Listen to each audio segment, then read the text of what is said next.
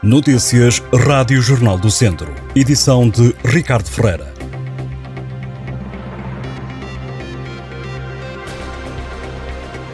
Acabou o sonho europeu da Academia de Handebol de São Pedro do Sul, que pela primeira vez estava a jogar a Taça da Europa Feminina de Handebol. O clube da região de Lafões foi eliminado ontem da competição após sofrer a segunda derrota na Turquia frente ao Izmir por 27-29. A formação orientada por João Florencio foi afastada na terceira ronda da taça.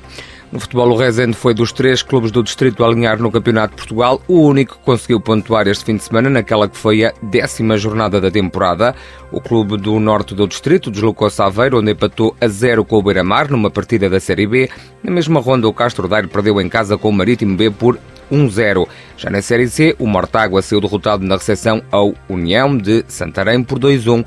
A equipa do distrito mais bem posicionada na tabela é o Mortágua, que é sétimo do campeonato da Zona C, com 17 pontos, menos 3 que o líder, o Pero Pinheiro. O Rezende e o Castro Daire estão em zona de despromoção da Série B. A equipa castrense está na 11ª posição da tabela, com 9 pontos, menos 15 que o Rebordosa, comanda o campeonato. O clube resendense é 13º e penúltimo classificado com 8 pontos. Na 13ª jornada da Divisão de Honra da Associação de Futebol de Viseu, disputada este domingo, não se registraram alterações na liderança das zonas Norte e Sul. Na Série Norte, o destaque vai para a goleada imposta pelo Lamelas ou Sátão por 4-0.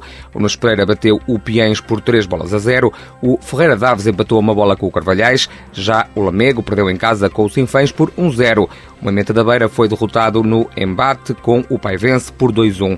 Na frente da Zona Norte continua o Sinfãs com 34 pontos, seguido do Lamelas com 33.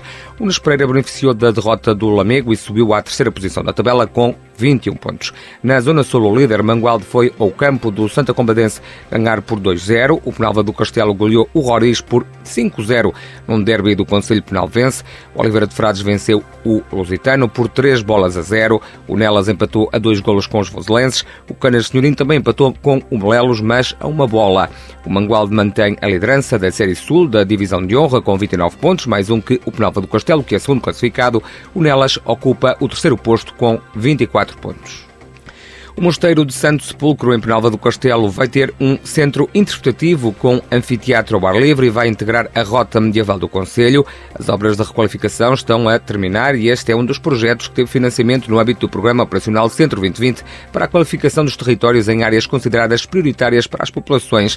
Segundo o Presidente da Câmara de Penalva do Castelo, Francisco Carvalho, a recuperação do monumento envolve um investimento de 700 mil euros numa obra que o autarca considera urgente, tendo em conta o avançado estado de degradação do mosteiro A intervenção deve estar concluída até ao início do verão. Há apenas sete intenções conhecidas de desagregação de freguesias no distrito de Viseu, mas nenhuma ainda chegou ao Parlamento.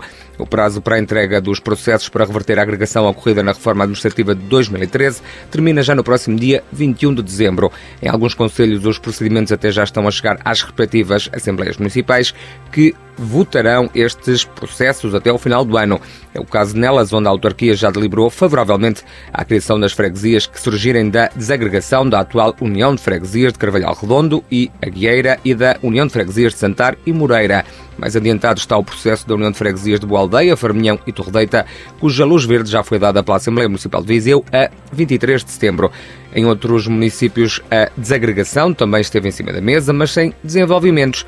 Em Rezende, a União de Freguesias de Anriade e São Romão mostrou interesse em iniciar o procedimento, mas ainda nada foi avançado. Já em Vozela está a decorrer o processo em três uniões após deliberação das respectivas assembleias, estando a ser elaborado o projeto pelos serviços municipais. E João Caiado é o novo presidente da Associação Humanitária dos Bombeiros Voluntários de Viseu. A lista encabeçada pelo ex-diretor do agrupamento de escolas Infante Dom Henrique, obteve 303 votos. Já a candidatura derrotada, liderada pelo antigo comandante operacional distrital de Viseu, Lúcio Campos, obteve 209 votos. Registaram-se ainda 9 votos brancos e 8 nulos. No total participaram no ato eleitoral 529 associados dos bombeiros. João Caiado vai assim substituir no cargo Carlos Costa, que fez dois mandatos nos bombeiros voluntários de Viseu.